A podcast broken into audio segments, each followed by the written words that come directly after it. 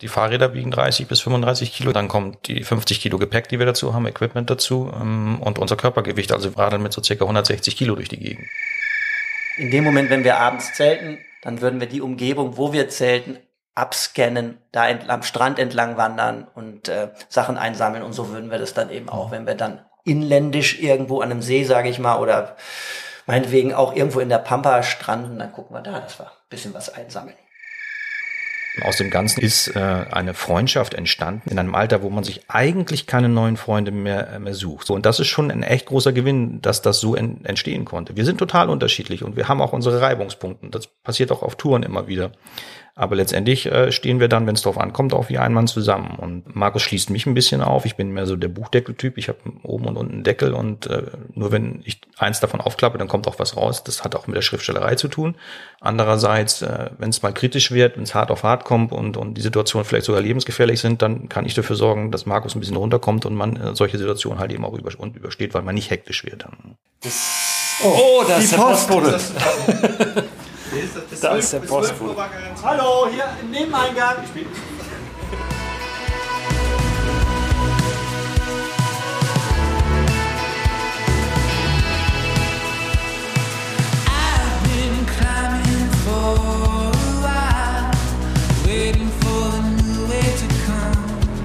Freunde, herzlich willkommen bei Frei Raus, dem Podcast für mehr Freiheit und Abenteuer in unserem Leben. Der Frühling ist da, jetzt so richtig. Ich komme gerade rein von draußen, war mit dem Fahrrad unterwegs, einmal quer durch die Stadt, bin jetzt hier gerade in mein kleines Studio gestolpert und äh, spüre quasi die Sonne noch auf meiner Haut, diesen doch jetzt warmen Wind und äh, bin ein bisschen angeschwitzt, muss ich ehrlich sagen, aber Gott sei Dank werden hier über diese Wellen, die jetzt in eurem Ohr landen, ja keine Gerüche übertragen. aber ich trage ohnehin mein gutes Merino-Shirt, das stinkt ja nicht. Ich muss ehrlich sagen, ich freue mich so unglaublich auf den Frühling, dass jetzt wieder ein bisschen mehr Leben ins Leben kommt. Nicht nur aufgrund des Wetters, sondern einfach, ja, weil es wieder rausgeht, weil das ganze Leben mehr draußen stattfindet und ja hoffentlich auch auf anderen Ebenen alles ein bisschen leichter läuft und nicht mehr so diese große, schwere Glocke des Corona-Winters, eines weiteren Corona-Winters über uns liegt. Freue ich mich sehr, sehr, sehr drauf. Die beiden Typen, die ich gerade besucht habe, die sind auf jeden Fall so richtig in Aufbruchstimmung. Und das Gespräch, was ich mit denen geführt habe, das hört ihr heute in dieser Folge. Die Rede ist von Andreas Winkelmann und Markus Knüffgen. Andreas ist ein bekannter deutscher Thriller-Autor, hat schon äh, Spiegel-Bestseller geschrieben, auch auf Platz eins der Spiegel-Bestseller-Liste schon gewesen mit einem Roman von ihm oder einem Thriller, Die Lieferung. Und Markus ist Schauspieler, gerade nicht mehr so aktiv, das wird er später auch selbst nochmal erzählen, hat aber in vielen bekannten Produktionen auch mitgespielt. Markus lebt hier in Hamburg, Andreas kommt aus Bremen und die beiden haben sich heute zusammengefunden in Hamburg, weil es morgen auf große Tour, auf großes Abenteuer geht. Die beiden werden mit Fahrrädern aufbrechen, um eine Strecke von fast 8000 Kilometern zurückzulegen. Und auf dieser Reise, die vor ihnen liegt, haben sie was ganz Besonderes vor. Ich will da jetzt gar nicht zu viel vorweggreifen, denn wir werden natürlich in dem Gespräch darauf kommen, auf das, was sie vorhaben und was sie da erwartet, warum sie diese Reise antreten. Wir werden auch über Freundschaft sprechen. Die beiden sind durchaus unterschiedlich, haben aber auch ganz viel gemeinsam und ergänzen sich sehr sehr gut, sind zumindest erprobte Abenteuerpartner auch. Unser Gespräch gibt aber auch einen kleinen Einblick darein, was es eigentlich bedeutet, ein richtiges Abenteuerprojekt zu starten und zu organisieren. Ein Abenteuer, eine Reise, ähm, ja, wo auch noch ein bisschen was dranhängt, die aufbereitet werden soll, medial, die viele Menschen erreichen soll und die vor allem einen guten Zweck erfüllen soll und ein bisschen Geld zusammenbringen soll für eine gute Sache. Auch darüber werdet ihr gleich natürlich mehr erfahren. Ich habe die beiden in Markus Wohnung getroffen. Die beiden Räder standen schon startklar im Eingangsbereich der Wohnung. Also ihr hört jetzt wirklich das, das letzte Gespräch vor Abfahrt sozusagen ganz frisch und äh, wie gesagt mit ganz viel Aufbruchstimmung. Ja, moin ihr beiden. Hallo Markus, hallo Andreas. Ich freue mich sehr, dass wir heute hier zusammensitzen. Hallo Christo, wir auch. Ja, grüß dich. Da vorne stehen eure Räder. Nicht heute geht's los, ne, sondern morgen früh startet ihr. Genau. Morgen Ähm, früh. am Donnerstag, ja. Dieser Podcast erscheint am Donnerstagmorgen. Das heißt, wenn der erscheint, der erscheint morgens um drei. Da kann man den immer schon hören. Aber das werden die meisten nicht tun. Ja? Drei Uhr früh. Drei Uhr früh erscheint der. Da stehe ich aber nicht auf und drücke auf den Knopf, sondern Ja. das kannst du einstellen vorher, dass der dann live geht. Die meisten, äh, die ersten werden ihn wahrscheinlich so um sieben, acht Uhr morgens hören. Seid ihr dann schon unterwegs? Nee, das Problem ist ja, wir haben um 10 Uhr noch einen wichtigen Pressetermin. Ne, Wir fahren ja bei äh, Globetrotter Wiesendamm los und da kommt netterweise der NDR mit dem roten Sofa hin. Und die machen morgen ein Interview und vielleicht zwei, drei Aufnahmen, die werden irgendwie, also für den Beitrag am Abend, auch an dem gleichen Abend soll das dann kommen. Ähm, wir haben auch ein bisschen Material von uns bekommen, was wir schon so vorproduziert haben. Andreas und ich haben an der Ostsee mal so zwei Tage getestet, mal gezeltet da draußen und auch mal die Bikes ausprobiert.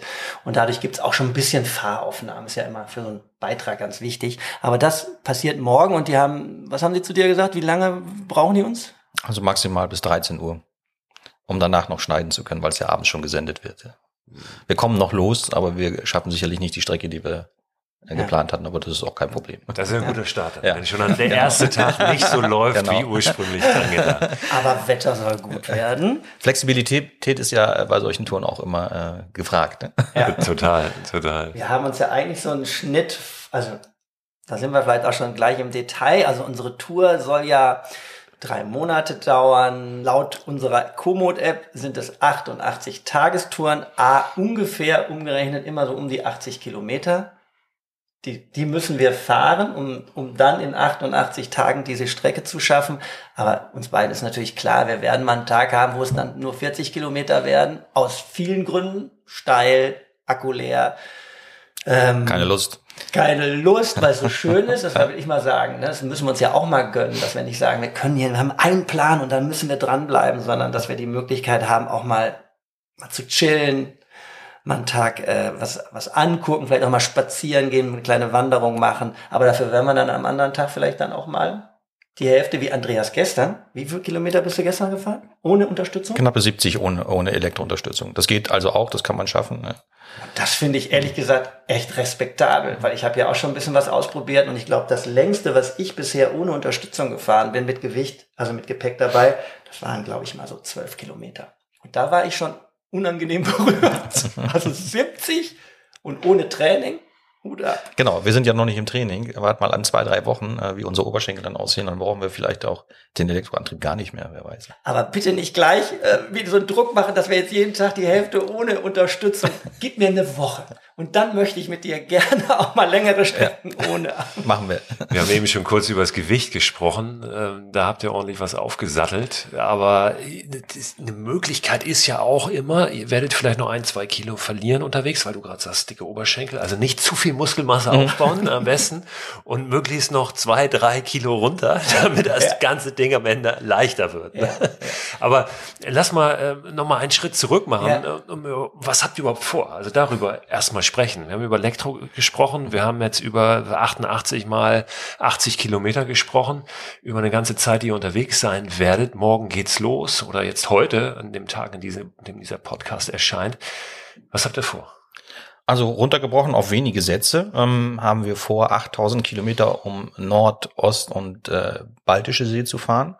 Immer an den Stränden entlang, ähm, die Strände dann vom Plastikmüll zu befreien und das an den Wertstoffhöfen und äh, anderen Möglichkeiten abzugeben.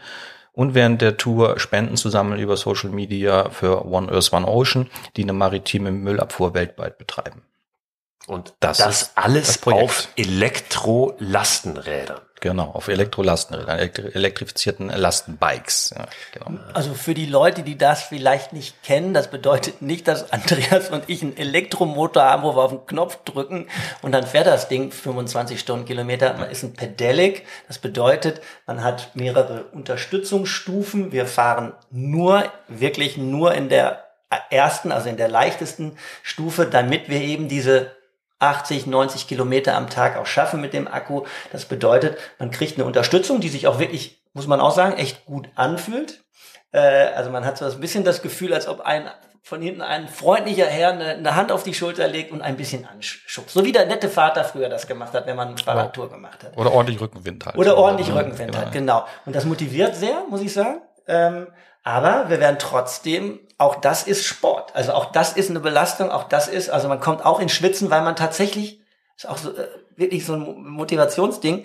Du willst dann auch diese bei 25 Stundenkilometer riegelt es ab. Also mehr Unterstützung ist nicht, aber du willst dann eigentlich auch immer dieses Limit von 25 Stundenkilometern. Das heißt, du hast eine sehr hohe Frequenz, aber du trittst richtig rein. Also das ist schon Sport. Um nicht zu vergessen, ähm, die Fahrräder wiegen 30 bis 35 Kilo, ich bin mir nicht ganz sicher. Ähm, dann kommt die 50 Kilo Gepäck, die wir dazu haben, Equipment dazu ähm, und unser Körpergewicht. Also wir radeln mit so circa 160 Kilo durch die Gegend. Ja, das ist eine Menge. Bergauf ist das eine, schon ein Anspruch. Jetzt radelt ihr ja aber nicht über die Alpen, Gott sei Dank. Nee. Dennoch warten ja ein paar Berge auf der Strecke Norwegen, auch. Ne? Laut dem Komoot, was ganz cool ist bei der Komoot-App, du siehst so ein Höhenprofil. Und du siehst am Anfang wunderbar alles, ne, an der Küste entlang. Dänemark, also alles flach. Alles flach. Hier Deutschland, Dänemark, wunderbar. Aber dann werden wir, ich kriege jetzt leider die 1600. Namen nicht, aber nach Christian Sand oder Christian Sund, äh, der geneigte norwegische Zuhörer, äh, der sich da auskennt, mag, mag das entschuldigen, dass ich vielleicht die Stadt jetzt gerade falsch gesagt habe.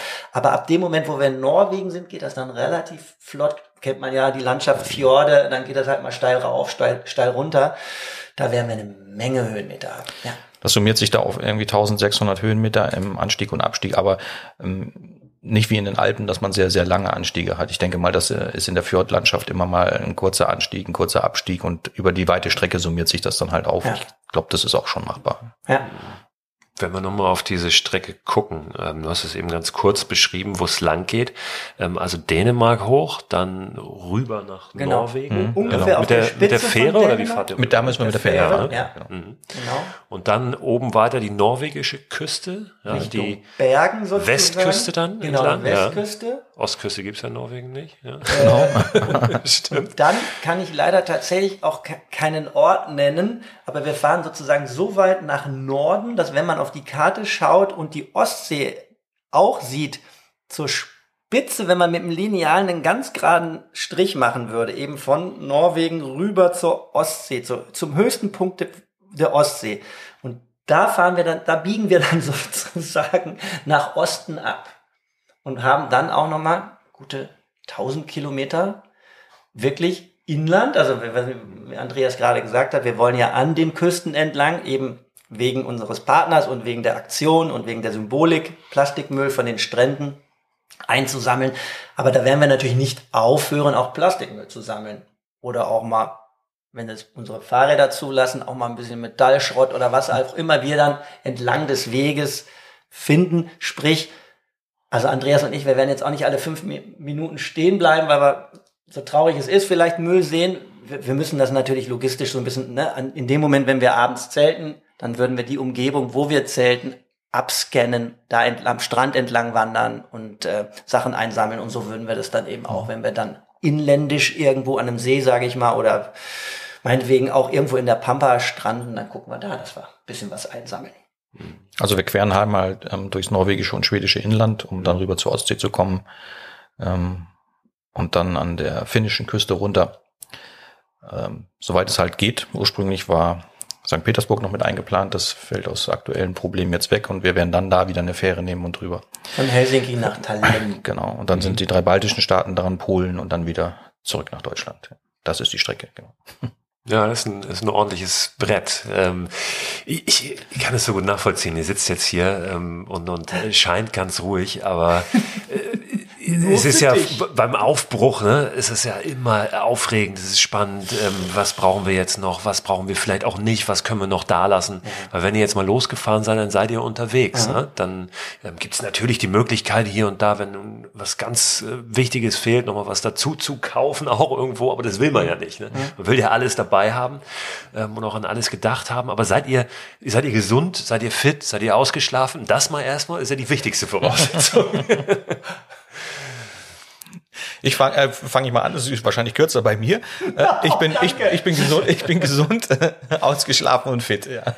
Also Andreas hat den großen Vorteil, dass er Blutgruppe 0 Null positiv. Ja. Genau. Ja. Keine Ahnung, ob das jetzt eine esoterische Geschichte ist. Ich habe mir sagen lassen, die Leute, die diese Blutgruppe haben, die sind gegen, den, gegen das Coronavirus immun. Oder auf jeden Fall sind sie da besser vorbereitet. Ich habe tatsächlich dummerweise genau vor einem Monat, und zwar wie letztens nochmal, weil ich gestern nochmal beim Onkel Doktor war, habe ich mich nochmal durchchecken lassen, weil ich hatte am 14. März die ersten Symptome, dann drei Tage später positiv getestet und dann wirklich, was ich nicht gedacht hätte, weil ich der festen Meinung war, dass mein Immunsystem ein Knaller ist. Ich bin auch dreimal geimpft und es hat mich 14 Tage rausgehauen. Komplett. Ja, ich hatte vorher auch nicht, weil ich es machen musste für die Tour. Ich bin wirklich so drei, viermal die Woche joggen gegangen, einfach um für so, so ein Fitnesslevel zu halten, was mir auch gut tut für den Kopf. Ging gar nichts mehr. Ich habe natürlich jeden Tag mit Andreas gesprochen und er hatte auch ein echt schlechtes Gewissen, weil ich dachte, wenn das jetzt daran liegt, dass diese Tour, und wir sind so ein bisschen, drei Monate ist ja schon eine Menge Zeit, Andreas ist ja Schriftsteller und genau drei Monate braucht er eigentlich, um ein Buch zu schreiben. Er hat sich jetzt drei Monate freigenommen für diese Tour, dass er die mit mir machen kann. Ich bin ja absolut freischaffend im Moment, bin zwar Schauspieler, aber in dem Sinne kein Engagement. Also hab wirklich, ich habe diese Zeit. Aber für Andreas ist es eben auch, er muss sich diese Zeit frei nehmen und ich lustigerweise muss dann aber wieder in drei Monaten zu Hause sein, weil die großen Ferien losgehen. Und ich als auch großer Hausmann und Freund der Familie muss dann wieder da sein. Meine, meine Frau ist Vollzeit äh, beschäftigt, äh, dass dann einer in den sechs Wochen äh, großen Ferien einfach für unsere 14-jährige Tochter vor Ort ist. Ne? Und das sind die Sachen und das hat echt Stress gebracht und ich habe jeden Tag herbeigesehen, wo ich mich besser fühle. Nach 14 Tagen ging das dann schlagartig aufwärts, hatte aber immer noch so einen leichten Reizhusten. Gestern eben, um das kurz abzuschließen, war ich beim Doc, Blut abgenommen, Entzündungswerte sind okay, Blutwerte sind okay, Lungenvolumen ist okay, Herz ist okay es sind ja tausend Sachen, die dann immer noch kommen und dann fragt man sich, kann ich jetzt wirklich, muss dies noch machen, das noch abschließen? Ihr seid Startler. Ja, alles glatt gelaufen kann man, äh, das kann man wahrscheinlich bei keinen Vorbereitungen sagen. Wir hatten auch Probleme aufgrund der, der, der Lieferprobleme, die es im Moment überhaupt und überall gibt. Ähm, Akkus für die Fahrräder zu bekommen, haben da lange drauf gewartet. Hätten die Fahrräder gerne vorher gehabt, um die auch schon mal ein bisschen zu testen. Das ging dann halt nicht. Ähm, ja, ich musste noch unbedingt äh, ein Buch fertig schreiben und äh, das habe ich tatsächlich jetzt vor drei Tagen dann auch erst an den Verlag letztendlich abgeschickt. Das hat also just in time noch gepasst und diese Art von Druck beim Buchschreiben kenne ich sonst auch nicht. äh, aber das sind alles händelbare Dinge. Also ohne diesen Stress und diese Anspannung hätte es ja auch nicht mal eine Abenteuerfeeling. Also ein bisschen braucht man das auch, finde ich. Ja, ja. Aber also wir sind erstmal total happy, weil wir ja sowas auch zum, also wir machen ja ganz viele Sachen hier zum ersten Mal. Ne? Äh, man könnte eigentlich fast alles machen wir jetzt zum ersten Mal. Wir haben keine Ahnung über, von Cargo-Bikes, wir haben keine Ahnung von E-Bikes, wir haben eigentlich keine Ahnung von überhaupt einer richtig langen Fahrradtour. Ganz wichtig, was du ja auch vorhin gesagt hast, fangen wir mal beim Anfang an, dass wir uns eine Umwelt- und eine Spendenaktion ausgesucht haben. Da sind wir auch überhaupt nicht erfahren drin. Das kam einfach auch da raus, dass Andreas und ich seit sechs Jahren einfach zusammen in die Natur gehen und, und wir letztes Jahr zusammen, ähm, auch dank Andreas Background als Schriftsteller, die Möglichkeit hatten, ein Buch zu schreiben über unsere, ja, über drei Abenteuer, die wir zusammen erlebt haben. Das nennt sich Wilder wird's nicht das Buch. Du hattest ja Andreas auch schon mal eingeladen in deinen Podcast. Ganz genau, so heißt auch die Podcast-Folge, die es dazu gibt. Genau. Natürlich genau. noch im Archiv und in der Tat eine der meistgehörten ist. Hören ich glaube, in den Top 5 von den meistgehörten Podcast-Folgen. Oh, das muss an Andreas gehen. Ja, also gerne nochmal reinhören. Ja. Wilder, Wilder wird's nicht. Ja, ganz Wilder wird's schönes Buch. Genau. Ja, genau. Und dann haben wir beide uns natürlich, weil das echt Spaß gemacht hat, dieses Buch zu schreiben, von unseren Abenteuern zu berichten. Und mal ganz doof, man ist nicht umsonst Schriftsteller, man ist nicht umsonst äh, Schauspieler, weil man Sendungsbewusstsein hat, Bedürfnis hat. Ja, man, man, man erlebt etwas und man möchte das irgendwie auch der Welt da draußen mitteilen. Und irgendwie haben wir danach gesagt, das war doch toll. Jetzt haben wir schon mal ein Buch über so Outdoor-Geschichten herausgebracht. Jetzt müssen wir doch mal irgendwie noch mal eine andere Tour machen. Und ich habe tatsächlich erst gedacht, ja gut, wo fahren wir hin? Welche, welche, was, was machen wir als nächstes für eine Wanderung? Wieder zwei, drei Wochen. Und dann hat Andreas tatsächlich von sich aus gesagt, und das überlasse ich jetzt dir mal zu erzählen, mein Lieber, äh, wie das dann dazu gekommen ist, dann sowas anderes zu machen. Da kam irgendwie eins ein bisschen zum anderen. Ich war bei dir zu Besuch äh, an der Ostsee und wir sind am Strand entlang gegangen und haben halt eben darüber geredet, was wir so als nächstes als, als Tour machen können. Und wir hatten uns früher schon mal über den äh, Nordseeradweg unterhalten, dass wir den vielleicht mal mit dem Fahrrad machen und weil wir eben gerade in dem Moment am Strand waren und weil da wahrscheinlich auch ein bisschen Plastikmüll rumlag, gab es halt eben diese neuen Synapsen in meinem Hirn und dann kam plötzlich dabei raus, dann lass uns doch in den Nordseeradweg fahren mit Cargo-Bikes und wir sammeln Plastikmüll dabei, machen da so eine Umwelt-Charity-Aktion draus. Das war der allererste Gedanke. So sind wir auch in die Planung eingestiegen. Und dann ging das aber allerdings mit dem Nordseeradweg nicht mehr, weil es keine Fährverbindung mehr äh, gab von Norwegen, von genau, Norwegen rüber. Bergen rüber zu den Shetland-Inseln. Das ist ja. nur für die Leute, weil es ja klar, wenn einer überlegt, die Nordsee ist ja nicht Binnenmeer, aber dann wäre eben auch eine Fährverbindung ja. da gewesen und dann hätte man über England zurück sozusagen, ja. Und das ging nicht mehr. Äh, und dann haben wir uns eben für diese Tour entschieden, die ähm, genau den gleichen Sinn erfüllt, ungefähr gleich, genau die gleiche Strecke ist. Ähm, wir müssen halt nur einmal durchs Inland queren, aber das ist ja jetzt auch nicht, nicht so dramatisch. Ja. ja genau. Und so ist dann, und dann haben wir angefangen, ähm, intensiver darüber nachzudenken. Ich bin dann tatsächlich, äh, habe mich ein bisschen zurückgezogen, weil ich, wie gesagt, noch ein Buch schreiben muss. Es dauert immer so zwischen drei, vier Monaten und dann hatte ich auch noch eine Lesetour im letzten Spätherbst.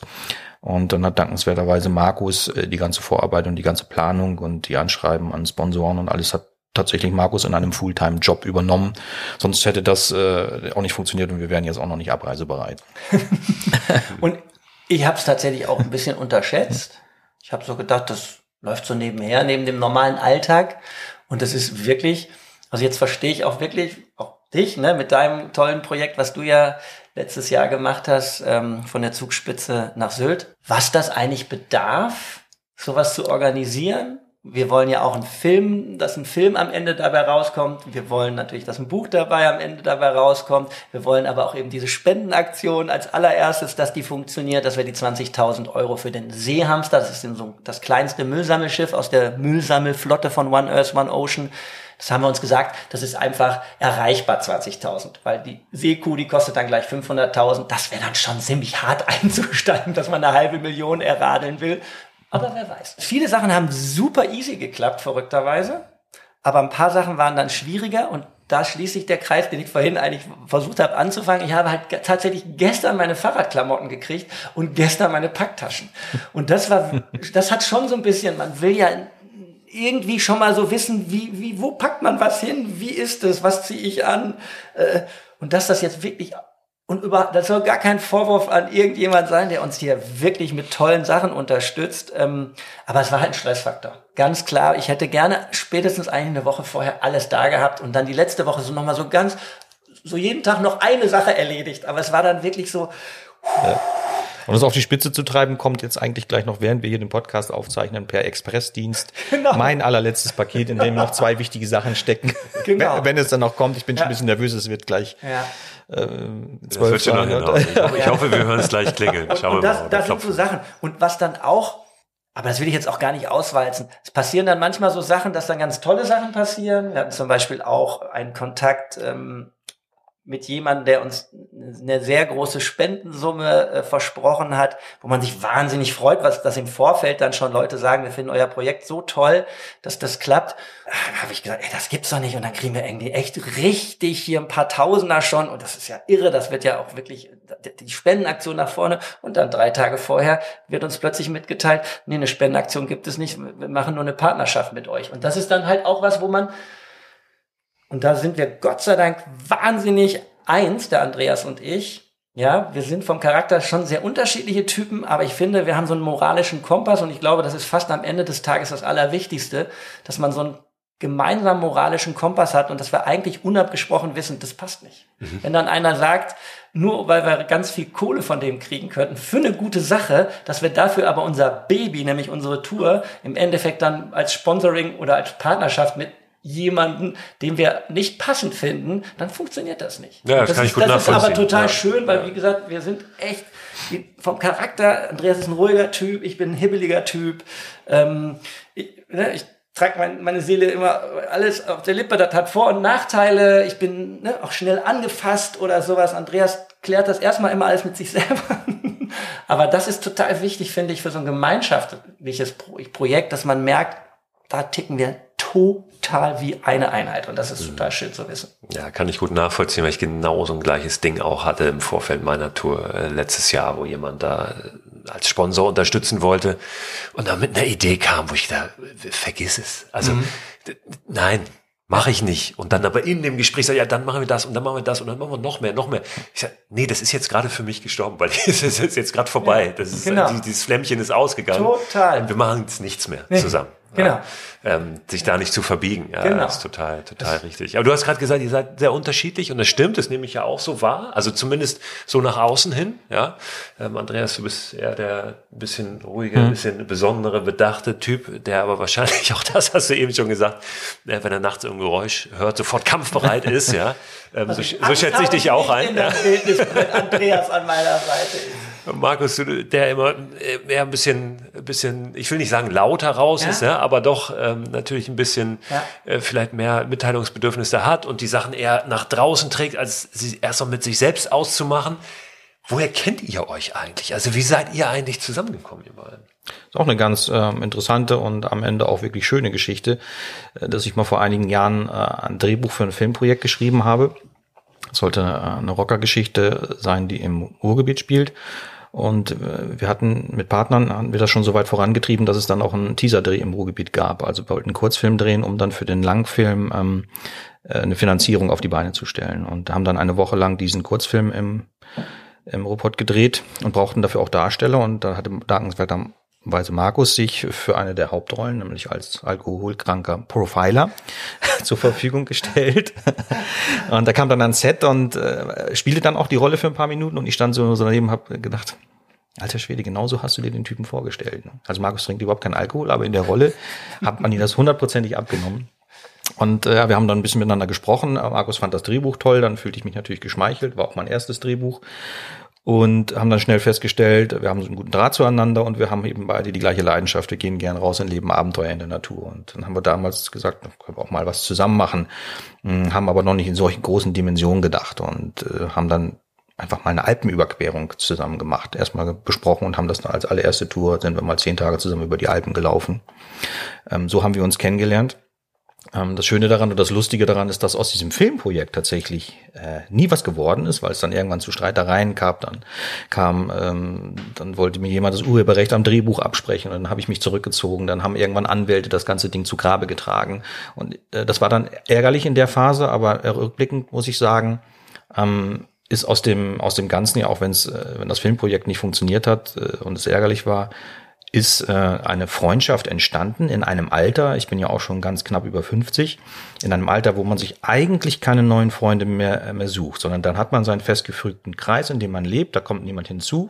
Eventuell stirbt jemand, wenn man Pech hat. ähm, aber es kommt, wie gesagt, niemand mehr hinzu. Und das ist schon ein echt großer Gewinn, dass das so en entstehen konnte. Wir sind total unterschiedlich und wir haben auch unsere Reibungspunkte. Das passiert auch auf Touren immer wieder. Aber letztendlich äh, stehen wir dann, wenn es darauf ankommt, auch wie ein Mann zusammen. Und ähm, ich würde solche Tour, so eine Tour, wie wir die vorhaben, nicht alleine machen. Markus auch nicht. Da braucht es dann auch schon äh, ein Team, das funktioniert. Und da muss man nicht immer einer Meinung sein und man muss nicht äh, zu jeder Sekunde und Minute harmonisieren, aber man muss sich aufeinander verlassen können. Äh, Markus schließt mich ein bisschen auf. Ich bin mehr so der Buchdeckeltyp. Ich habe oben und unten einen Deckel und äh, nur wenn ich eins davon aufklappe, dann kommt auch was raus. Das hat auch mit der Schriftstellerei zu tun, weil ich eben so funktioniere. Da schließt Markus mich ein bisschen auf, äh, komme ich ein bisschen mehr aus mir heraus. Andererseits, äh, wenn es mal kritisch wird, wenn es hart auf hart kommt und, und die Situationen vielleicht sogar lebensgefährlich sind, dann kann ich dafür sorgen, dass Markus ein bisschen runterkommt und man äh, solche Situationen halt eben auch über, und übersteht, weil man nicht hektisch wird. Dann. Da Und da ergänzt sich das sogar toll, ja. Genau, noch ein gutes Beispiel. Also, wo auch mein Charakter manchmal auch echt anstrengend und nervig ist, obwohl ich auch mich in Schutz nehmen muss, weil ich natürlich nicht böse meine. Aber wir hatten tatsächlich die Situation, der Krieg ist ausgebrochen in der Ukraine. Und Andreas war so angefasst, weil er auch schon die Nachrichten besser als ich an diesem Tag irgendwie sich angeschaut hat. Er sagte, unsere Tour ist in Anführungsstrichen, sag- nenn das jetzt einfach mal so ein bisschen in Gefahr. Ich weiß gar nicht, ob wir die Tour machen können so. Und ich bin, Impulskontrolle ist bei mir ein großes Thema. Ich bin halt sofort an die Decke. Ich lass mal von Putin doch nicht irgendwie meine Tour kaputt machen. Ich bin so bekloppt, da machen wir auf jeden Fall. Und habe ihm dann gleich eine, haben uns irgendwann mal darauf geeinigt, Sprachnachrichten sind manchmal gar nicht schlecht, weil man kriegt dann, man muss nicht zwischen den Zeilen lesen, man kriegt mit, wie ist die Emo- Emotionalität. Da war ich aber eben dann auch sehr aufgebracht, in Anführungsstrichen. Nicht ganz so schlimm, wie ich jetzt gerade vorgespielt habe. Aber auf jeden Fall so, dass ich am Abend, als ich dann die Nachrichten gesehen habe, ging es mir auch richtig dreckig. Ich habe wirklich gedacht, Markus, was, was interessiert dich denn jetzt hier eine Tour und ein bisschen Umweltschutz und ein bisschen dieses, wenn die Welt irgendwie in Anführungsstrichen am Abgrund steht und da Menschen irgendwie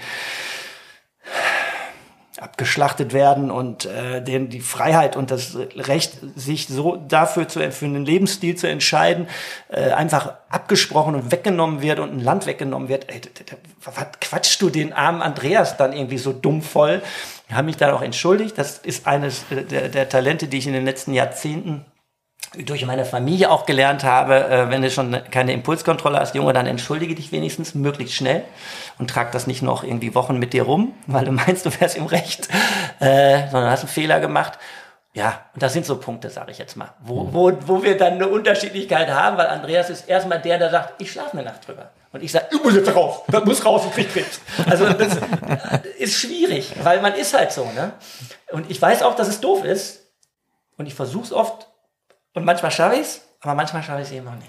No, ich würde sagen, wir bleiben einfach so, wie wir sind. Das hat ja bislang auch funktioniert und das wird es auch in Zukunft. Aber es ist ja schon mal äh, sehr gut, wenn man sich selber kennt, ja, ja und weiß, wie man ja. tickt, ähm, nicht nur wie der andere tickt, sondern auch wie man selbst äh, so tickt, wie man dann manchmal auch über die Stränge schlägt oder nervt und das dann auch einordnen kann. Ne? Ja. Ähm, apropos aber eine Nacht drüber schlafen, ihr werdet ja schlafen auch unterwegs. Ähm, schöne Überleitung. Äh, draußen ähm, am, Strand, wenn es irgendwie geht, im Zelt. In einem oder in zwei Zelten. Ja, okay. Das ist jetzt mal die erste. mein Part. ich habe vorher noch zu Markus gesagt, am meisten freue ich mich jetzt, wenn die Tour losgeht, endlich wieder draußen schlafen zu können, weil das vermisse ich wirklich. Ich habe eine ganze Weile nicht mehr draußen im Zelt geschlafen und ich schlafe wirklich gern draußen im Zelt. Freue ich mich echt drauf. Um, und wir werden die ganze Tour draußen schlafen. Es sei denn, uns überrascht mal ein Orkan, äh, der die Zelte beschädigen könnte, dann gehen wir mal rein. Aber sonst schlafen wir wirklich die drei Monate draußen. Wir haben jeder ein Zelt. Das erhöht natürlich Gewicht und Equipment, aber ich für meinen Teil, und ich glaube, Markus geht's da genauso, wir haben mal irgendwann festgelegt, man hat schon, man ist schon sehr nah beieinander, wenn man so eine Tour zusammen macht und das den ganzen Tag ein bisschen Privatsphäre brauche ich und das ist eben genau der Teil, wenn ich abends ins Zelt krieche, in den Schlafsack krieche, da möchte ich gern für mich allein sein. Ne? Also wenn ich dann, äh, wenn ich dann in der Nase bohre, dann sieht's halt eben niemanden. und, und so haben wir uns darauf auch geeinigt, das hatten wir auch schon bei unseren anderen Touren, dass jeder sein kleines Zelt mitgeschleppt hat, damit wir dieses bisschen Privatsphäre dann auch noch haben. Wir kommen ja auch beide mal ganz doof, wirklich aus einer jahrzehntelangen Alleinreiselitis. Ja. ja. Ich hatte nie einen Outdoor-Buddy, ja, hatte zwar ab und zu mal Leute, die das auch nicht schlecht fanden oder so, aber da hat man immer nur darüber geredet, wir sollten mal eine Tour zusammen machen, ist, ist nie passiert. Alle Touren da draußen immer alleine gemacht und hatte tatsächlich auch schon den Vorteil, du musst dich halt mit niemandem besprechen, du kannst eine Route einfach verändern, du kannst ne, je nach Kraft irgendwie verkürzen oder verlängern und du bist halt da schon sehr frei und das Alleinsein ist auch was sehr, sehr Schönes und äh, das ist jetzt tatsächlich eben dadurch, dass wir zu zweit unterwegs sind, wie Andreas gerade gesagt hat, total wichtig, dass wir eben auch mal wenigstens dann nachts auch mal allein sein können. Und ich meine, auch beim Wandern kann man sich mal, das können wir übrigens auch total gut, uns einfach, kann auch mal einer stumm 300 Meter vorlaufen, ohne dass ihr denkt, du bist jetzt beleidigt oder was, sondern dann weiß man einfach, nee, der will jetzt einfach die Natur genießen, der will jetzt auch seinen Rhythmus haben. Und das funktioniert super gut mit uns beiden. Aber wir kommen eben komplett vom von diesem ewigen Allein unterwegs sein. Ne? Ja. ja.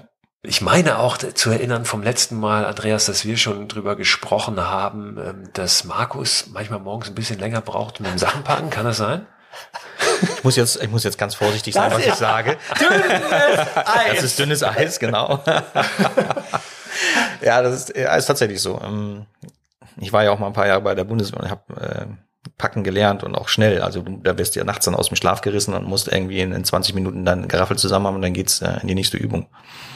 Das kann ich also schon und da bin ich auch ein bisschen spießig, äh, weiß auch immer, wo meine Sachen sind, ist alles gut organisiert und bei Markus ist es mehr so ein bisschen, entspricht aber auch seiner, seiner Persönlichkeit. Das ist schon das Gepäck auch manchmal ein bisschen kreativer, bisschen kreativer, um das sozusagen. Genau, ja. Ja. Und da kann es auch schon mal länger dauern. Das ist eigentlich nicht das Problem, man hat ja auch Zeit. Ähm, wir hatten damals drüber gesprochen, da hatte ich glaube ich gesagt, okay, aber dann steige ich morgens in meine vom Vortag noch nassen Stiefeln und klammen Klamotten Und dann stehst du dann eine halbe Stunde und frierst schon mal, bevor es losgehen kann. Das, das kann schon auch mal nerven dann. Ne? Das wird jetzt ja, auch ich kenne das auch. Ich, vielleicht habe ich auch deswegen damals schon gefragt, weil ich eben auch so einen, einen guten Freund habe, mit dem ich äh, viel draußen unterwegs bin, der auch einfach ewig braucht, bis ja. es morgens mhm. losgeht. Und dann ja. denkst du auch, ja, sag mal. Eigentlich müsste man dann noch eine halbe Stunde länger liegen bleiben. Ne? genau. aber, das, das, ist dann, ja, das kann ich dann auch nicht. Fun funktioniert meist auch nicht, genau. Das ist vielleicht tatsächlich jetzt bei der Tour sogar manchmal leichter, dass wenn einer dann fertig ist, wir haben ja die gleiche Navi-App, dann könnte man auch sagen, der fährt einfach schon mal los. Und man hat den gleichen Weg vor sich. Es ist ja nicht wie im wilden Gelände, wo man wirklich sagt, wir bleiben jetzt zusammen. Weil wenn wir uns hier verlieren, dann verlieren wir uns wirklich. Das sind Straßen. Wir haben dann ein Ziel auch. Dann kann auch einer mal irgendwie eine halbe Stunde vorfahren und macht dann irgendwann, wenn er wieder Lust hat, irgendwie eine Pause und wartet auf den anderen. Oder, ne? Wir haben Handys dabei. Wir können uns auch mhm. sogar anrufen, können sagen, ja. warte auf mich bitte. Oder wie auch immer. Aber ich weiß halt noch nicht so ganz genau, ob ich mir diesen Spaß nehmen lassen will, morgens Markus dabei zu beobachten, wie er sein Equipment und sein Geraffel zusammenbaut. Einfach nicht zu sagen. Einfach, einfach nur da zu stehen. Stoisch daneben zu stehen, vielleicht so ein bisschen unbewegt mit einem Kugelschreiber zu klippen. Weißt du, das äh, sind so Dinge, da kannst du dann jemanden auch echt den letzten Nerv rauben. Besonders mir. Wie habt ihr euch das vorgestellt mit diesem Müllsammeln? Also ja. wie weit habt ihr das durchdacht? Du hast eben schon gesagt, Markus, ähm, ihr wollt dort, wo ihr übernachtet, ja, an den Küstenstränden, äh, da eben gucken, was liegt da rum, das einsammeln. So, jetzt habt ihr da vielleicht ordentlich was zusammenbekommen, schnallt das auf das Lastenrad vorne noch oben drauf, glaube ich, das wird funktionieren wahrscheinlich. Ähm, und dann zum nächsten Wertstoff- oder Recyclinghof. Habt ihr da irgendwas recherchiert? Guckt ihr da vor Ort, wo ist was? Weil ihr werdet ja auch in Gebieten unterwegs sein, wo na, jetzt die Infrastruktur wahrscheinlich nicht so großartig ist, wo nicht der nächste Recyclinghof irgendwie einen Kilometer weiter ist, oder? Ja, genau. Deswegen haben wir auch uns auch aus diesen Überlegungen heraus, weil das kann man jetzt nicht im Vorfeld planen, wo wir einen Recyclinghof oder im gegebenenfalls einfach nur einen Mülleimer, einen offen, öffentlichen Mülleimer finden. Das kann man ja vorher nicht recherchieren. Aus dem Grund haben wir uns unsere Lastenbikes auch ein wenig anpassen lassen. Ähm, wir haben die in Bremen von Velolab bauen lassen und haben uns noch eine extra Platte auf den Lastenkorb bauen lassen, auf dem wir tatsächlich dann auch den Plastikmüll über weitere Strecken transportieren könnten.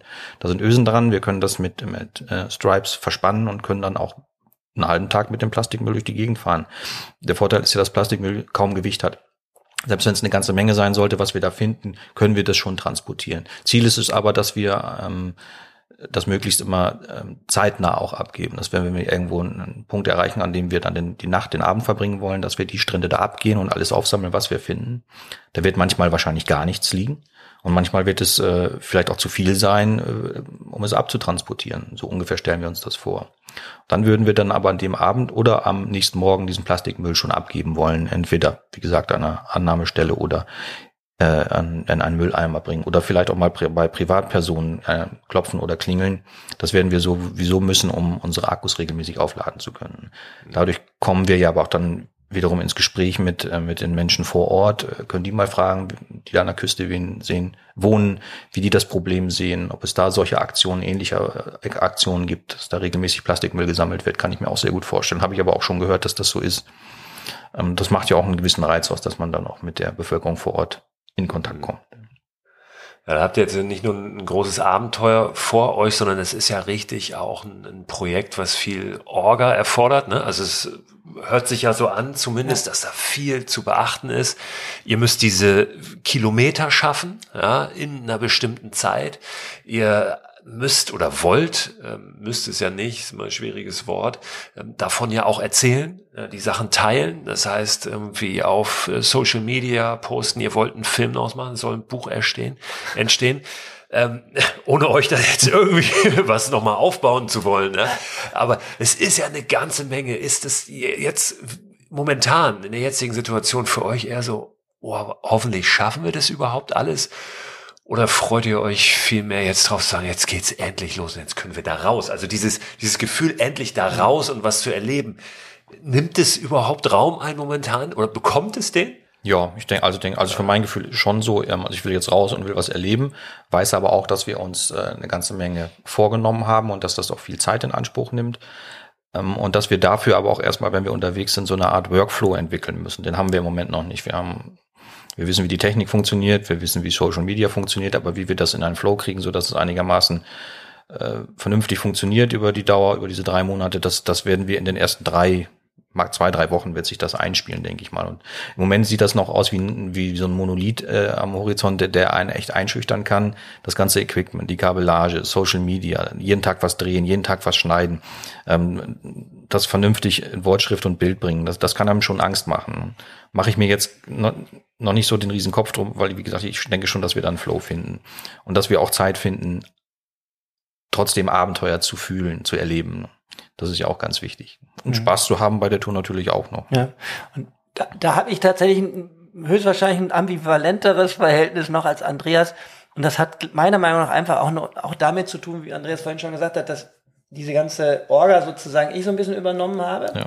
Dadurch fühle ich mich extrem auch den Leuten gegenüber verpflichtet, die uns unterstützen ich bin auch, da bin ich tatsächlich, auch wenn ich sonst so ein bisschen planlos bin, aber ich bin eigentlich so jemand, ich antworte immer gerne Leuten sofort. Ich finde das total unangenehm, wenn ich jemand warten lasse. Das ist einfach auch mein Stress, den mache ich mir, aber so bin ich, so tick ich eben auch. Ich möchte dann das auch erfüllen. Ich möchte nicht das Gefühl haben, dass jemand auf mich wartet, wenn der auch was für mich tut. Das ist, ist, hat was mit Respekt bei mir zu tun. Das ist einfach ganz tief verankert. Dadurch mache ich mir aber auch ganz viel Stress. Ich kann da nicht locker lassen. Ich muss das dann weghaben. Und deshalb, ich habe im Moment tatsächlich immer also in den letzten Wochen war es wirklich so, dass ich wirklich ganz ehrlich, dass ich dachte, ich habe mich überhaupt, ich hab, das ist zu viel. Also ist zu viel und ich denke dann auch, um Gott und Film wollen wir auch noch machen und das und das soll auch gut werden und dieses und mein Gott und die ganze Technik und irgendwie müssen wir auch irgendwie, wann, wann filme ich, was filme ich, was ist die Story des Films. Also dass dann extrem viel Druck da, da ist, weil eben auch so viele Leute uns jetzt unterstützt haben. Was ich vorhin gesagt habe, hat es jetzt so lange gedauert, bis wirklich alles da war. Ich hatte gar nicht diesen Moment, einfach mal runterzukommen und zu sagen, jetzt ist ja alles da, jetzt kann ich es wirklich ein bisschen genießen und es geht los. Und äh, ich denke auch in dem Moment, das habe ich festgestellt bei den drei etwas längeren Touren, die ich bisher gemacht habe, die immer so knapp über 100 Kilometer waren. In dem Moment, wo ich auf dem Fahrrad war und einfach gefahren bin, ist es von, mal ganz doof gesagt, von einer Sekunde auf den anderen abgefallen. Ich habe den Fahrtwind gemerkt, ich habe das, das Bike gespürt, ich habe irgendwie mich sofort gefreut. Yes, unterwegs, jetzt passiert einfach das, was passiert. Und auch, ich hatte auch total, ich bin 180, ne, 165 Kilometer hier von Hamburg hoch zur Ostsee gefahren, um das Fahrrad an die Ostsee zu bringen. Und das war eben so eine Nummer, da ich ganz relativ früh losgefahren und musste aber, weil es so ein kalter Tag war, dreimal einkehren an irgendwelchen Tanken, um den Akku aufzuladen, weil der immer nur so knapp 45 Kilometer gehalten hat und dann war er schon so im roten Bereich. Ähm, und am Ende bin ich um nachts um eins angekommen, war durchgefroren, aber es war toll. Es war wieder dieses, alles ist chaotisch, aber du bist unterwegs und darum geht's. Ja? Und da habe ich trotzdem noch Social Media zwischen gemacht. Ich habe noch eine kleine Story gemacht, ich habe noch drei Filme geschnitten, als ich an den Tankstellen gewartet habe. Und da habe ich gedacht, super, so wird's auch im Endeffekt auf der Tour sein. Nur jetzt habe ich tatsächlich manchmal noch so die, die, dieses nicht Damoklesschwert, aber dass ich so, so eine große Verantwortung spüre und wie Andreas gerade schon sagte, ich glaube in dem Moment, wenn wir unterwegs sind, dann groovt sich das ein, dann fällt es weg und dann wird alles. Und ich finde auch, ähm, um vielleicht ein bisschen äh, Druck daraus zu nehmen, Markus, ähm, ja, wir haben ganz viele tolle Unterstützer und wir sind denen natürlich in gewisser Weise auch verpflichtet. Ähm, aber was die unterstützen, ist ja, ähm, wir gehen auf diese Tour und erzählen davon. Und das machen wir auch. Also wir brauchen nicht nochmals darüber hinaus leisten. Wir brauchen äh, nicht über uns hinauswachsen. Was, was die toll finden, unsere Unterstützer, darum sind sie ja mit dem Boot, ist unsere Tour. Und die machen wir einfach und erzählen davon. Und das, das, wird, das wird auch klappen und das wird sich einspielen. Und da bin ich mir ziemlich sicher. Und das wird Stress geben zwischendurch mal und es wird nicht alles so funktionieren. Aber wenn wir wieder zurück sind nach diesen drei Monaten, sind wir wahrscheinlich richtig, richtig geile Dokumentarfilmer, die jede Art von Technik beherrschen und denen gar nichts mehr Angst machen kann. Dann sollten wir, glaube ich, noch eine Tour machen. Ja, eben nicht, habe ich ja gestern zu dir gesagt. Ich will ein bisschen Ich habe mich lustigerweise gestern zu Andreas gesagt, weißt du, wann ich das erste, weiß ich, wann ich die erste E-Mail äh, letztes Jahr geschrieben habe für unser Projekt und das war tatsächlich an Velolab, an unseren Fahrradhersteller, ähm, im Juli, also im Endeffekt ein Dreivierteljahr hänge ich jetzt an diesem einen Projekt. Also ich kann nur froh sein, dass ich arbeitsloser Schauspieler bin, dass mich da keiner mehr buchen will, weil wenn ich jetzt mal ganz doof zwei oder drei Projekte gehabt hätte, das hätte ich nie hingekriegt und, und auch mit Webseite, ne? also muss man auch noch mal sagen, der Thorsten Schitkowski, der hat eben ähm, uns die Webseite gemacht. Und ich hatte am Anfang auch gedacht, ja, da, da sitzt der mal zwei Wochen dran, dann ist die Seite fertig. Pustekuchen. Ne? Das war ein wirklich auch ein über fast vier Monate laufendes Ding und ja, auch gar keine große Ahnung, weil ich Thorsten ja auch vorher nicht kannte. Und Andreas musste da auch total vertrauen äh, dass, dass da jetzt jemand dran sitzt und eigentlich unsere, unsere Visitenkarte bastelt und mal gucken, wie die wird. Und er hat echt sowas Schönes hingekriegt. Auch, ich bin jetzt auch so stolz, dass da so viel Info drauf ist, ja, dass da auch wirklich die Leute wirklich eintauchen können. Dass es jetzt nicht nur so ein Tralala, irgendwie drei Sätze und wir machen das und bitte spenden, sondern wirklich, wenn, wenn einer wissen will, dass wir hier was ernst meinen und dass wir uns ein paar Gedanken gemacht haben, dass wir ein paar tolle Leute zusammentragen konnten für dieses Projekt, das finde ich, sieht man an dieser Seite. Gleichzeitig hat sie aber auch Humor, diese kleine Animation finde ich ganz toll, die er da reingebaut hat. Und eben auch diese Verlinkungen zu anderen Seiten, dass man, da ist wirklich eine kleine Welt entstanden, die äh, dieses Projekt wahnsinnig gut darstellt. Ja, und äh, das war eben dann auch, auch ein Riesenbaby, wie oft man mit dem gesprochen hat, um wieder nachzufassen, wie wollt er das jetzt genau und guckt doch mal so und dann, boah, war es dann irgendwann alles fertig. Ne? Ist ja auch ein, ein schräges Gefühl, so viel jetzt schon gemacht zu haben und da so einen riesen Ballon aufgeblasen genau. zu haben, obwohl im Prinzip noch keinen Kilometer gefahren seid. Ne? genau. Das ist dieser Moment, wo man denkt, jetzt hat man da so einen Ballon aufgeblasen das müssen wir dann aber auch machen. Wollen wir hoffen, dass er steigt und nicht platzt. Genau. Ja. ja. Aber das wird er morgen. Ihr werdet ja. morgen losfahren. Ähm, was habt ihr zu essen dabei zum Beispiel? Ähm, habt ihr da Zeug schon eingepackt oder ist es so, dass ihr euch vorgenommen habt, da irgendwo einen Supermarkt anzuhalten zwischendurch? Ähm, also auch noch wieder eine Station zu haben, wo es anzuhalten gilt, um euch was rauszuholen oder irgendwann im Imbiss, Restaurant einzukehren. Auch das ist ja was, das habe ich immer gerne gemacht auf meiner langen Tour. Wenn irgendwo was kam, habe ich mich da hingesetzt, mir was bestellt. Das ja. war dann, ja. dann auch in Ordnung.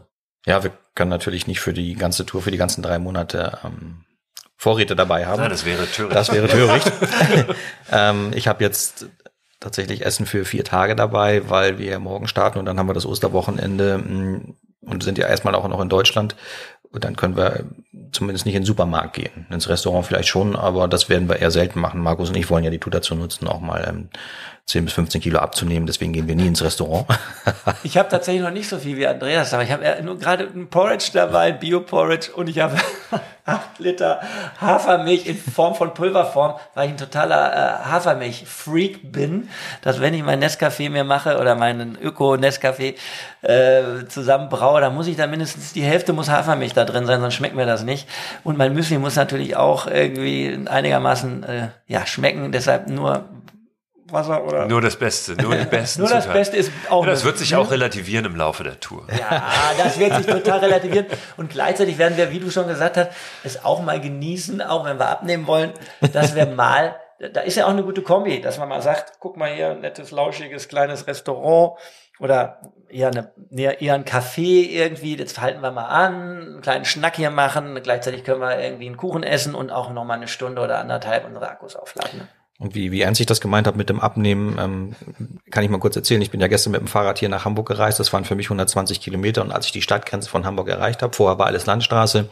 Ähm, das war so, glaube um 18 Uhr rum war ich ziemlich ausgehungert. Ich hatte bis dato nur zwei Müsliriegel gegessen. Bin ich gleich an den erstbesten Imbiss gefahren, habe mir eine Portion Süßkartoffelpommes gegönnt. ja, Belohnungssystem ist total ja total wichtig. Ja. ja, aber ansonsten, ähm, auch darauf freue ich mich. Ähm, morgens auf dem Gaskocher das Porridge zu kochen und abends auf dem Gaskocher dann äh, diese Trockennahrung, die man eben so dabei hat, ob das jetzt Nudeln sind oder was auch immer. Das hat also dieses draußen essen, äh, in die Landschaft gucken, diese einfache Form der Zubereitung, alles sehr übersichtlich und einfach, das hat auch was. Und man gewöhnt sich auch an diese Art zu essen. Wir kennen das ja aus dem Sarek schon, da haben wir uns 14 Tage auf die Art ernährt. Da gewöhnt man sich daran, der Körper gewöhnt sich daran. Klar hat man irgendwann auch mal Hunger und dann setzt das auch mit dem Abnehmen ein finde ich persönlich, äh, ich kann Hunger gut aushalten, finde ich nicht so schlimm. Es darf halt eben nur nicht kritisch werden. Ne? Ja. Aber wir werden schon sicherlich etwas anders aussehen, wenn wir wiederkommen. Ja, das war doch die lustige Sache-Geschichte, dass es uns in den ersten zehn Tagen überhaupt nichts ausgemacht hat. Die letzten vier Tage hatten wir einen Hunger, ja. weil Andreas hat Reserven das inter interessant äh, erklärt. Erklär nochmal, ja, um es kurz zu sagen, die, unsere Reserven waren halt eben schon verzehrt. Der Körper hat äh, natürlich in den ersten zehn Tagen von den Reserven gelebt und die waren irgendwann weg und dann, äh, dann kriegst du den Hunger auch nicht mehr gestillt. Also wenn der Körper dann anfängt, Muskulatur zu verzehren oder seine Energiereserven aus der Muskulatur aufzufüllen, kriegst du den Hunger nicht mehr gestillt. Dann hast du morgens was gegessen und hattest eine Stunde später sofort wieder Hunger. Das ist dann unangenehm. Ja. Da möchte man ein bisschen auf, auf Gras oder Birkenrinde rumkauen. Aber naja, zu ihr, dem, ihr habt ja natürlich äh, Strecke, die ihr macht, eine größere Strecke mit den Rädern, die ihr zurücklegen könnt, auch in kürzerer Zeit als jetzt zu Fuß. Ja, ne? Und genau. seid an Küsten ja. unterwegs, wo immer ja wieder auch öfter Orte genau. sind als irgendwo tief im Landesinneren. Richtig. Im Sarek waren wir auf uns selbst angewiesen. Was wir nicht dabei hatten, äh, haben wir nicht essen können. Und zum Ende hin wurde die Nahrung auch wirklich knapp. Jetzt ist das nicht so. Wir sind an Küsten unterwegs, die sind ja meistens oder oft auch touristisch geprägt. Wir werden dann überall Möglichkeiten finden, unsere Nahrung wieder auffüllen zu können. Total. Ich glaube nicht, dass uns das passiert, was im Sarek, du wie viel, sieben Kilo, acht Kilo? Ah, ja, in zwei Wochen? Acht Kilo in zwei Wochen das war abgenommen. Schon krass, ja. ich habe hm. fünf Kilo. War echt stolz, ich habe mal wieder meine Ansätze von meinen Bauchmuskeln gesehen. das ist natürlich auch für die Eitelkeit nicht das Schlechteste manchmal. Ne? Äh, aber, kommt, aber ich denke so auch, also jetzt habe ich eben ein bisschen Polsterchen dabei. ähm, dass ich schon zu Andreas gesagt habe, ey, wir, wir, wir, müssen fast aufpassen, weil wir haben so viele Möglichkeiten ja. zum Schleckern und dann will man sich ja immer belohnen. Ne? Ähm, deshalb kochen, Kocher benutzen und mhm. dann wieder mal so zu reduzieren. Genau. Und das Verrückte ist, es schmeckt ja dann. Also ja. Ich finde ja, dass das auch was hat. Und die, Mahlz die, Mahlzeiten sind halt klein. Zu Hause kochst du meistens ein bisschen oh, mehr, ja. kannst dir noch nachnehmen. und äh, die Tütensuppe ist die Tütensuppe und danach gibt's halt nichts mehr. Genau. da kommt man auch mit zurecht. Genau. Allerdings, äh, im Sarek war es zumindest so, dann läufst du halt auch mal hier deinem Partner her und denkst dir, ich glaube, der versteckt noch eine Tafel Schokolade vor mir. Der hat bestimmt noch Schokolade und will die nicht mit mir teilen. Was mache ich eigentlich, um an diese Schokolade ranzukommen? ja, ja. Also die letzten vier Tage, das war wirklich schräg. Wir haben gefrühstückt und eine Stunde später hast du das Gefühl gehabt, alter Schwede, ich habe noch gar nichts gegessen. Ich habe so eine Mal. Nur, nur und dann beschäftigt man sich. Man geht ja vor nur, sich hin. es regnet vielleicht. Man ist sowieso in sich gekehrt und du beschäftigst dich dann nur mit dem Hunger. Das ist ja psychologisch. Ja, das war echt crazy. Fatal. Na, ihr werdet, glaube ich, keine großen Probleme bekommen. Ihr werdet bestimmt ja. hier und da auch mal was zugesteckt bekommen oder eingeladen werden. Vielleicht das wird schön. Müsst ihr euch hier oder schön, sogar genau. mal wehren ja. und sagen, jetzt, jetzt das reicht's mal. Das wird wahrscheinlich den Leuten ja immer erklären, dass ja. ich Vegetarier bin, dass ich das jetzt leider nicht essen kann. Das ist ja mal so, ne, so, so schrecklich, wenn Gastfreunde, und dann haben die aber einen ganz tollen Rentierbraten ja. auf dem Tisch und du sagst, ich kann nur die Kartoffeln nehmen. und ich nehme leider nur die Hafermilch im Kaffee. ja. Also ich wünsche euch heute jetzt erstmal einen, einen richtig schönen letzten Tag. Das dass keine Unwägbarkeiten mehr auftauchen, dass der Postbote gleich klingelt, der immer ja. noch nicht aufgetaucht ich ist. schon nervös. Wenn der Postmann zweimal klingelt. Und vor allen Dingen, dass ihr dann natürlich morgen echt einen, einen guten Start hat und dass ja. genau das eintritt, was du gesagt hast, Markus, wenn ihr auf dem Rad sitzt, ja. dass dann alles abfällt und das ganze Ding vor euch liegt mit einem tollen, was da kommt. Schön, dass ihr da wart. Ja, hat uns sehr gefreut. Ja, beziehungsweise ich hier bei euch sein durfte. Ne? Wir sitzen bei dir, Markus, hier am, am Tisch und die Räder stehen da vorne. Ja. Und da, die lasse ich mir von euch jetzt auch nochmal kurz zeigen. Ja. Danke euch. Ja, ja, vielen Dank an dich, Christo. War wieder sehr schön. Ja, war richtig toll, Christo. Danke. Vielleicht sprechen wir nochmal, wenn wir wieder zurück sind. Sehr gerne. ja. Sehr gerne. Da bin ich so oder so drauf gespannt zu hören, was ihr erzählt. Also wir sprechen auf jeden Fall und vielleicht schalten wir das Mikro nebenher an. Ja. Der Sinn unserer Tour ist äh, hauptsächlich, äh, diesen Seehamster zu finanzieren für One ja. Earth, One Ocean, damit äh, eine maritime Müllabfuhr auf, auf, im großen Stil auch stattfinden kann. Und äh, wenn unsere Zuhörerinnen und Zuhörer oder deine Zuhörerinnen und Zuhörer uns unterstützen wollen, macht das bitte. Jede Spende zählt und wenn sie noch so klein ist, ähm, ähm, wir freuen uns riesig drüber und One Earth, One Ocean und die Welt und die Ozeane sogar noch mehr. So, jetzt habt ihr eine ganze Menge gehört und wahrscheinlich einen ganz guten Eindruck davon bekommen, was Markus und Andreas vorhaben. Ich wollte mir aber unbedingt nochmal die Räder angucken und nochmal ein paar Fragen stellen, mir ein paar Details erklären lassen zum Aufbau, wie da alles verschnürt und verpackt ist, wie sie sich das vorgestellt haben. Und ja, da hören wir auch nochmal ganz kurz rein in ein bisschen Fachsimpelei. Schau doch mal hier, das ist dieser Tisch, von dem Andreas vorhin gesprochen hat. Das Material, das ist irgendwie so eine Art Reisholz. Also das ist also leicht, eine leichte ganz leicht, Holzplatte, richtig. halben Zentimeter ungefähr. Und es soll tatsächlich, man soll es unter Wasser verbauen können. Also es soll total wasserdicht sein. Und dann hatte ich, weil Andreas hat das gleiche System und er hat ein, ein, ein kleines Solarpanel. Da habe ich natürlich gesagt, komm, wir sind unterwegs, wir wollen irgendwie Alternativen aufzeigen. Wir wollen zeigen, wie man vielleicht nicht nur Plastikmüll sammelt, sondern wir wollen auch irgendwie zeigen, dass man auch ökomäßig seinen Strom produzieren kann. Also brauche ich natürlich auch noch ein Panel. Dann habe ich auch wieder so Sponsoring-Anfrage und dann hat der mir am Telefon gesagt, ja, ich hätte da was für dich. Wie groß ist denn dein Tisch? Hm, bla bla bla, irgendwie 60 mal 50 Zentimeter ja, ich hätte da was und das hat sogar noch mehr Power und innerhalb Das müssen wir gucken, ob das so funktioniert. Es hat 27.000 Milliampere-Stunden. Das ist schon echt ein fetter Akku, ja. Die normalen, die wir dabei haben, wir haben 20.000. Also der ist noch ein bisschen größer. Der soll bei Sonne in drei Stunden voll sein. Das finde ich schon eine Ansage. Mal gucken. Auf jeden Fall. Da bin ich gespannt, was ihr sagt. Weil meine Erfahrung mit diesen Ja. Solarpanels ist, dass es einfach doch viel, viel länger dauert und dass so diese Optimalsituation, dass die auch genau im richtigen Winkel stehen zur Sonne und so weiter, dass die sehr selten Mhm. Ja. wirklich gegeben ist. Ne? Und dass du einfach ein bisschen länger brauchst als so erhofft, ist Ja. meine, Ja. meine Erfahrung. Dadurch, dass es natürlich so große Fläche hat und auch, ne, das ist das Tolle. Wenn jetzt wandern wärst mit dem Rucksack, dann hängt das Ding ja immer ungünstig dran. Aber dass das ja wirklich jetzt, sagen wir mal wirklich so Mittagszeit, jetzt in Skandinavien steht die Sonne ja wirklich sehr Ja. lange da oben im Zenit, könnte ich mir schon vorstellen, äh, dass da, Ja, das könnte gut dass da was funktionieren, passieren ja, ja. könnte. Ne? Und deshalb habe ich aber auch nochmal so ein Spezialkabel, musste ich eben auch, deswegen auch nur die Powerbank, die, die der nette Oliver von äh, der Sonnenrepublik hat. Das ist auch alles etwas Neues, müssen wir ausprobieren. Er hat uns sogar gesagt, das wäre dann aber fürs nächste Mal, dass es ein System gibt, was dann zusammenklappbar ist, was ein riesiges Sägewehr, was man dann abends vors Zelt legt oder mittags irgendwie rauslegt, wenn man eine Rast macht. Und das würde das mit so einem Konverter, nenne ich das jetzt mal, die Spannung umrechnen. Man könnte dann sogar seine Akkus damit laden. Okay. Das wäre ja äh, absolut, also wenn das auch noch funktionabel wäre. Aber das ist auch robust hier, dieses Ja. Panel. Das heißt, du kannst da theoretisch auch Da deinen Müll, Müll drauf. draufpacken. Genau, ich Okay. habe dann hier in dem, in dem kleinen Täschchen habe ich so eine, so eine Spinne drin, die Andreas jetzt vorne drauf hat. Die würde ich dann eben, wenn wir gesammelt haben, dran machen an diese Ösen. Dann das, genau, das ist wasserdicht, das ist wirklich stabil. Du siehst, ich habe hier auch durchgebohrt. Also das hält echt was aus. Und das sitzt jetzt, um das nochmal einmal zu sagen, hier auf dieser Platte, die du gerade schon beschrieben hast, diese Reißholzplatte. Und die ist auf dem Cargo-Käfig, ne? oder wie, Genau. wie auch immer man diesen jetzt Genau. nennt. Und das müssen Der- wirklich Schellen, die sind, die Schellen sind lustigerweise aus dem Gerüstbau. Ja. Die sollen auch salzwasserfest sein. Wir werden auch das überprüfen. Und äh, bei mir ist es tatsächlich so, es ist wie so, wie so ein DeLorean, die Flügeltür.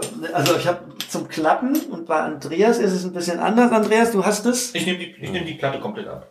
Okay. Wenn ich, wenn ich daran will, nehme ich Das er- Und unten drunter, also in diesem äh, Gepäckkäfig sozusagen, da habt ihr jetzt diese großen wasserdichten Packtaschen genau. drin, ne? Das, Und da ist alles drin, was ihr braucht. So. das meiste da, Zeug, das meiste Equipment ist vorne in der großen äh, Tasche drin. Wasserdicht verpackt. Ein bisschen was noch hinten in den Gepäckträgertaschen. Ja. Ja, Wahnsinn. Also das. Oh, da ist der Postbote. Da ist der Postbote. Hallo, hier im Nebeneingang. Ich weiß gar nicht. Wollen wir es mal live aufmachen? Unboxing. Unboxing, nee, machen wir nicht jetzt. nee, aber die, die Räder fahren sich gut, vermute ich mal. Sonst würdet ihr nicht mit denen losziehen. Die sehen Ich auch echt richtig gut aus. tatsächlich die Bikes vor drei Jahren das erste Mal Probe gefahren. Da dachte ich, erzähle die Geschichte immer gerne, dass ich für RTL eine Sitcom mache. War mir schon so sicher und habe das Geld schon auf meinem Bankkonto gesehen und habe gedacht, so, jetzt was brauchst du in deinem Leben? Ein Cargo-Bike. Yes! Weil ich natürlich weiß, die Dinger sind nicht günstig. Äh, da muss man halt schon, mh, ja, kann man ja einfach mal sagen. Ne? Ein paar tausend Euro musst du Genau, da ein paar schon tausend muss also muss schon auspacken, 5.000, ja. 6.000 Euro, wenn du elektrifiziert auch sein willst und vernünftige Bremsen haben willst. Und ja, das kostet das eben. Ja, dann hatte ich tatsächlich dieses Bike hier in Hamburg bei, bei einem Fahrradladen äh, gesehen und habe das dann ausprobiert und habe es mir fürs Wochenende ausgeliehen. Und war extrem positiv überrascht, wie leicht es sich auch lenken. Das hat ja interessanterweise so eine Bautenzuglenkung. Und du guckst, gu- du guckst, du kannst, äh, bei mir kann ich es besser zeigen, warte, du kannst extrem einschlagen. Man muss sagen, du lenkst ja hier und quasi das Rad ist das- einfach einen Meter weiter vorne. Ne? Also das ist ja so ein vorne, bisschen Aber du kannst ungewohnt. wirklich, du kannst es bis hier einschlagen. Das heißt, du kannst ex, siehst du Ja. das? Stelle wenden kannst. Du kannst theoretisch auch äh, Genau. hier weiter einschlagen als 90 Grad. Du Ne? kannst sehr, sehr sportlich damit fahren. Also du kannst Ist das ein Problem, während du fährst, kannst du das natürlich nicht machen. Ne? Da musst du ein bisschen aufpassen, wie weit du gehst. Aber wenn du mal navigieren musst oder so, Ja. auf der Stelle zu drehen, ist es schon von Vorteil. Jemand, der vom normalen Fahrrad kommt, meiner Meinung nach, kommt damit viel besser klar, als mit so einem anderen Teil, wo du wirklich dich dann darauf einstellen musst, dass du eben nur bis da und da einschlagen kannst.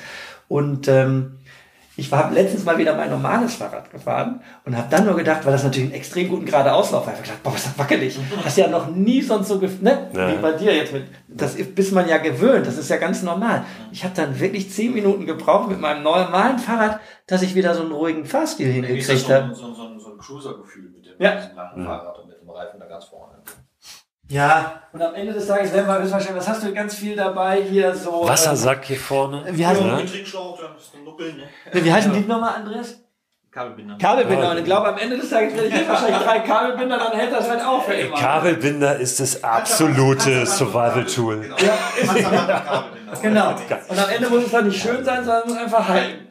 Ich weiß, ich habe schon äh, meiner Frau hinten einen Kabelbinder den Bikini Verschluss jo. ersetzt, ja, in einem Urlaub. Super. Kannst du für alles Siehst du? Genau. Das sagte lustigerweise auch der Zweiradmechaniker, bei dem ich die Inspektion gesagt ganz wichtig, Kabelbinder mitnehmen. Ich so, okay. Das erste Mal, die Andreas gefragt habe, hast du Kabelbinder? Ja, habe ich. Wie viel hast du denn? Ja, sechs Stück, aber auch, auch nicht die ganz langen. Da gibt kurze dabei. Weißt du was? Ich schreibe mir das. Wir gehen ja heute noch mal ganz kurz zu unserem Freund. Wir, wir, wir, können auch, wir haben auch zwischendurch bestimmt Gelegenheit, mal im Baumarkt zu gehen. Ja, da hast du auch wieder recht.